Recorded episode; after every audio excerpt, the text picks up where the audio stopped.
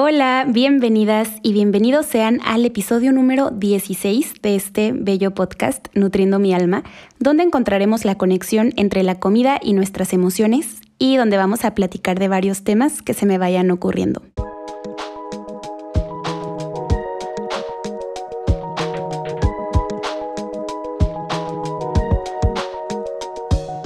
Hello amigos, espero que estén súper bien y que estén teniendo una excelente mañana, tarde, noche o la hora a la que estén escuchando este episodio. Eh, oigan, quiero tomarme este momentito antes de iniciar con el tema de hoy para agradecerles, para agradecerles por escucharme, porque yo sé que sí se los digo mucho, pero de verdad hoy siento un agradecimiento especial. Y, y bueno, hoy me quiero dirigir a ti que estás escuchando esto, ya sea en tu cuarto, en tu cocina o si vas manejando, si vas caminando estés haciendo lo que estés haciendo. De verdad no sabes cuánto me emociona el pensar que decidiste hacer esa actividad de tu día escuchando este episodio. En serio lo valoro muchísimo y quería empezar este capítulo dándote las gracias por estar aquí. El otro día estaba platicando con una amiga que quiero mucho, que sé que si está escuchando este episodio va a saber quién es, porque justamente le estaba diciendo que claro que me emociona mucho el que mis seguidoras de Instagram me escuchen, porque de verdad es súper lindo saber que están siempre ahí apoyando lo que hago pero también es una sensación hermosa saber que las personas cercanas a mí también me escuchan y en serio estoy infinitamente agradecida por recibir tanto apoyo. Y bueno, después de esta introducción medio cursi, es que a veces siento que me faltan las palabras para agradecerles tanto apoyo.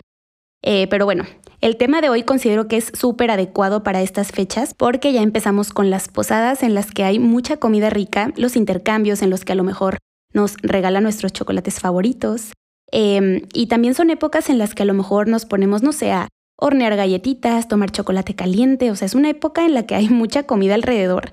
Y sí, quizás comemos más de lo que estamos acostumbrados y, y qué increíble amigos, o sea, qué bonito que tengamos la oportunidad de probar tanta comida rica, de compartir, de regalar, de recibir. O sea, considero que así es como lo deberíamos de ver, pero sabemos que no es así del todo, ¿verdad? Porque diciembre es el terror de muchas personas, ¿verdad? O sea, muchas personas les causa miedo y muchas otras lo utilizan como chiste, como broma de, bueno, total, pues ya va a ser diciembre, hay que aprovechar este mes para comer lo que queramos porque en enero ahora sí, arrancar pilas con la dieta y el ejercicio. Y, la verdad es que en estas fechas vemos por todos lados publicaciones de cómo sobrevivir a diciembre, que seguramente lo has escuchado o leído un montón de veces. Eh, que amigos, de hecho, yo tengo que confesarles que hace aproximadamente, no me acuerdo si fue hace tres o cuatro años, pero me invitaron a dar una conferencia a un como tipo mercadito donde ponían stands de productos, de comida, artesanías y así. Este lugarcito estaba en la ciudad en donde estudié la universidad y adentro había como un saloncito chiquito y bueno, el caso es que me pidieron hablar sobre las épocas navideñas y de cómo podíamos mantenernos saludables en estas fechas. Yo en ese tiempo seguía sin enfocarme en trastornos alimenticios, o sea, yo estaba estudiando todavía, y, yo daba este tipo de consejos que yo creía que eran propios de una nutrióloga. Y les digo que lo peor del asunto era que ni siquiera yo seguía estos consejos, o sea, yo estaba ahí dándolos por pensar que eso era lo que una nutrióloga tenía que recomendarte, pero era algo que yo ni siquiera hacía. Y, esa conferencia, que, bueno, cabe mencionar amigos que solamente fueron como siete personas de esa conferencia, la vimos una compañera de la carrera y yo, hicimos una presentación en PowerPoint y decía algo así, justo como cómo sobrevivir a las épocas navideñas. Y, a pesar de que yo no elegí el título, sino que la chava que nos contactó nos dio el tema, aún así me acuerdo y siento súper raro haber pensado que era una excelente idea, pero bueno. Los consejos que dábamos, que de hecho me gustaría encontrar la presentación para poderles decir cosas específicas que puse por ahí, para que vean la diferencia tan grande que existe entre lo que compartía antes con lo que comparto ahorita.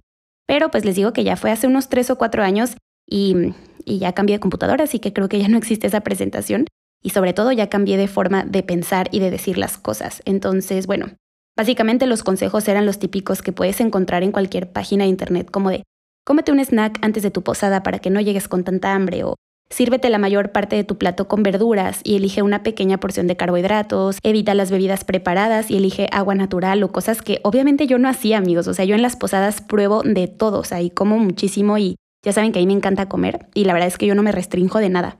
Hace justamente una semana fue la posada con mis amigas y mandamos a hacer la cena que de verdad estaba deliciosa, además de las botanitas que llevamos, el postre, las bebidas.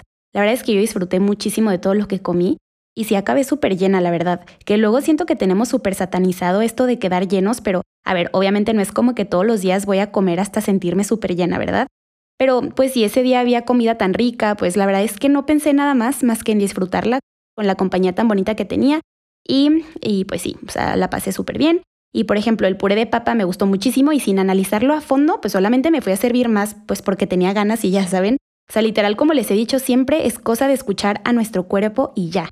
También comí muchísima botana, galletas con queso Filadelfia y una mermelada súper rica que hace mi mamá de jalapeño, que ya se me está antojando ahorita que les estoy diciendo eso.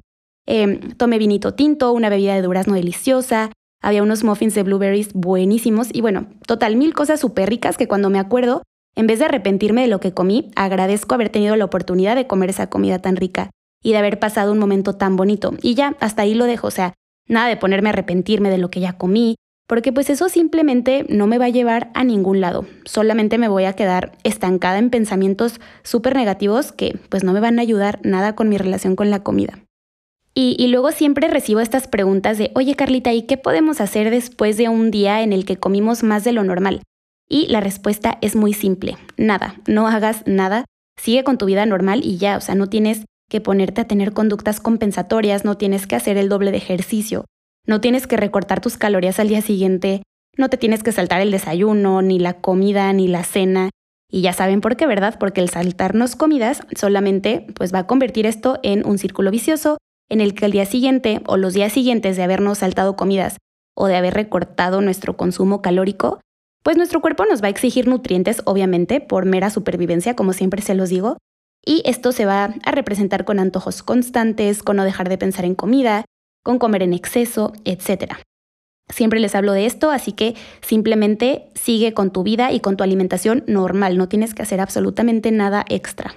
Y bueno, regresando con lo que les contaba de esta plática que le di a estas siete personas hace unos cuatro años, eh, ahora lo pienso y son consejos que yo jamás volvería a dar, porque uno, les digo que ni siquiera yo los hacía. Dos, solamente ponen en peligro nuestra relación con la comida. Eh, y tres, seguimos alimentando la idea de que hay comida mala cuando no es así. Y les cuento esto para que vean que yo también he vivido un proceso en el que he ido entendiendo qué tipo de cosas empeoran la relación con la comida de las personas y ya saben que yo todo lo que busco es lo contrario, o sea, enseñarles lo bonito que es vivir en paz con nuestro cuerpo y lo increíble que es disfrutar de nuestros platillos favoritos sin pensar en nada más.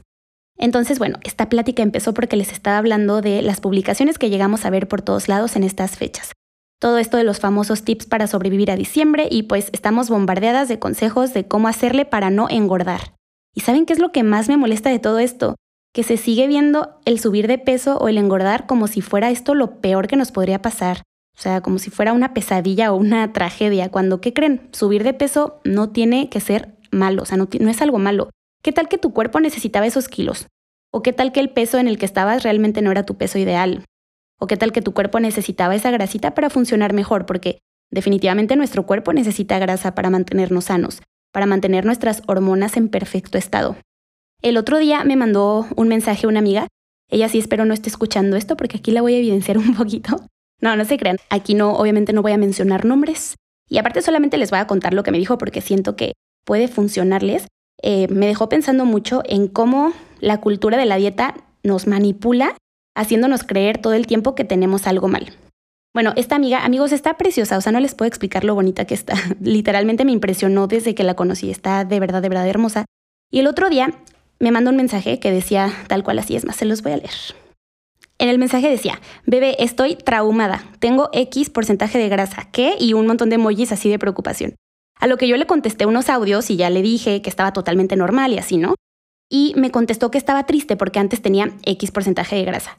Yo les iba a leer aquí los porcentajes, pero luego dije, ay, pues ¿para qué? Porque capaz que las que me están escuchando también se van a traumar, ¿no? Pero amigos, yo jamás en la vida estoy pensando qué porcentaje de grasa tengo en el cuerpo. O sea, de verdad, por más que les parezca saludable estarse pesando o midiendo la grasa constantemente, les juro que no es para nada sano mentalmente. Eh, y a ver, no me malentiendan, claro que hacernos chequeos con el médico para ver cómo está nuestra salud es importante, pero espero que entiendan a lo que me refiero. O sea, obviamente mi amiga no está preocupada porque ese porcentaje esté dañando su salud, porque les juro que es el porcentaje más normal del mundo, pero ella se traumó de que antes tenía menos y está preocupada porque piensa que ahora tener ese porcentaje de grasa es igual a estar gorda cuando uno está súper delgada, o sea amigos, de verdad delgada, delgada, y dos, ser gorda o subir de peso no tiene absolutamente nada de malo. Y de verdad yo ya estoy cansada de que se vea el engordar como lo peor que nos podría pasar, porque no tiene nada de malo, o sea, estoy cansada de toda la presión social y los estereotipos de cuerpos perfectos, o sea, vean todo el daño mental que nos causan. Y tres, el porcentaje que ella tenía antes ni siquiera es tan sano como ella piensa, que fue lo que le expliqué en los audios, o sea, necesitamos esa grasita y sobre todo las mujeres, por lo que les contaba anteriormente, por toda la cuestión hormonal, y bueno, si de pura casualidad estás escuchando esto, te quiero mucho y gracias por servirme de ejemplo en este episodio. Espero que ya te haya quedado súper claro que estás perfectamente sana y perfectamente bien.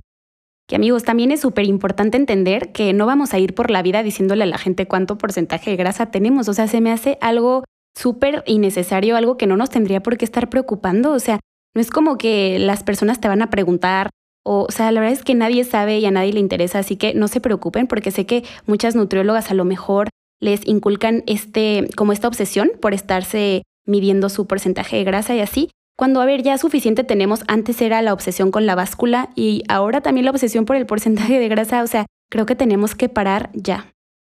Entonces, si todas estas preocupaciones son a causa de la cultura de la dieta que nos dice que tenemos que estar súper delgadas y súper marcadas, cuando amigos les he dicho un millón de veces que no es así, pero bueno, una vez más me desvié del tema, ya saben que siempre me pasa, pero bueno, sí, en estas publicaciones se ve al engordar como lo peor que nos puede pasar en diciembre. Y esto lo único que provoca es una ansiedad constante y de hecho siento que lo que nos dan a entender en esas publicaciones es que el disfrutar con nuestros seres queridos de estas fechas no es tan importante como lo es estar centrados vigilando qué comemos y cuánto comemos. Me parece súper importante recordarles que somos seres sociales, o sea, está dentro de nuestra naturaleza humana el que convivamos con más personas y, la comida es una parte esencial, o bueno, al menos para mí lo es, de, una buena convivencia. O sea, a mí sí me gusta que haya buena botanita, buena comida, buenas bebidas en una reunión para pasarla más a gusto. Para mí, la comida sí es sinónimo de unión, de compartir, etc. Así que en estos eventos es súper normal que comamos un poco más que nuestra rutina diaria. Y, y, es que de eso se trata la vida, de disfrutar con nuestros seres queridos. O sea, Piensa que unos días de comer más de lo que estás acostumbrada no le va a traer ningún impacto negativo a tu salud. Y bueno, eh, ya por último, ya sé que lo mencioné en el episodio anterior, pero por favor, deja de seguir a esas cuentas que inculcan miedo a diciembre, que hablan de cómo controlar tus porciones en las posadas, de cómo intercambiar las recetas típicas y deliciosas de estas fechas que son tradiciones, por su versión fit, que amigos, dejemos de engañarnos, jamás van a saber como las originales, la verdad yo ya estoy cansada de ver publicaciones de tamales fit, de buñuelos fit, o sea, cómete tus tamales y tus buñuelos deliciosos normales y disfruta de algo que no comes todos los días. Eh, pero sí, por favor deja de seguir estas cuentas que publican este tipo de cosas para que te vayas según con cuidado en diciembre porque ¿qué crees? Quizás esas cuentas son las mismas que al inicio de año te van a querer vender su plan detox o su producto mágico para perder esos kilos que ganaste en diciembre. Nada más de decirlo me da coraje, o sea, me da coraje cómo se aprovechan de estas cosas para generar más ingresos. O sea, te hacen sentir que te portaste muy mal en diciembre para que en enero tengas esa necesidad de comprar todas las fórmulas mágicas para remendar el supuesto daño, ¿no? ¿Y qué va a pasar con esto? Se va a convertir en el tan famoso y tan repetido círculo vicioso que ya les mencioné tantas veces. Em, así que sí, o sea, no caigas en estas trampas. Y para cerrar el episodio de hoy, Creo que ya es momento de dejar de asociar a diciembre con subir de peso obligatoriamente y que se vea subir de peso como algo malo, comer de manera compulsiva porque en enero ya vas a empezar la dieta. Tenemos que dejar de asociar a diciembre con sentir culpa por comer, o sea, como decir, ay, es que ya vienen las posadas y seguramente em, me voy a sentir súper mal cuando regrese a mi casa de todo lo que comí. O sea, no, simplemente ve, disfruta, ríete, pásatela bien. Porque lo que sí es diciembre, o sea, ya les dije todo lo que no es, no es comer con culpa, no es tener que subir de peso obligatoriamente, no es tener que restringirnos em, comida en la semana para en la posada poder comer bien. O sea, claro que no. Eh, lo que sí es diciembre es disfrutar de la temporada, disfrutar de esa comida que solo está en esa época, compartir momentos con las personas que quieres, agradecer lo que viviste en el año. O sea, siento que son épocas muy bonitas y quizás le estamos quitando eso bonito por estar pensando en cosas como miedos a la comida que pues siento que ya es momento de quitarnos todos esos pensamientos negativos que solamente nos están privando de disfrutar algo tan bonito que son las épocas navideñas. Eh, y bueno, hasta aquí vamos a dejar el episodio de hoy. Espero que te haya gustado muchísimo. que disfrutes tus próximas posadas, que te rías, que te diviertas, que la pases muy bien. Eh, a mí las posadas la verdad me parecen algo súper cool, me parecen fiestas muy bonitas de compartir, de hacer actividades diferentes, la verdad a mí me encantan, así que si tienes tu posada este fin de semana o el siguiente fin de semana, disfrútala muchísimo, no pienses en nada más, come rico y sé feliz. Em, gracias por haberme escuchado, por dedicarme un momentito de tu mañana, tarde, noche o la hora a la que hayas escuchado este episodio. Espero que estés muy bien, te quiero mucho, bye.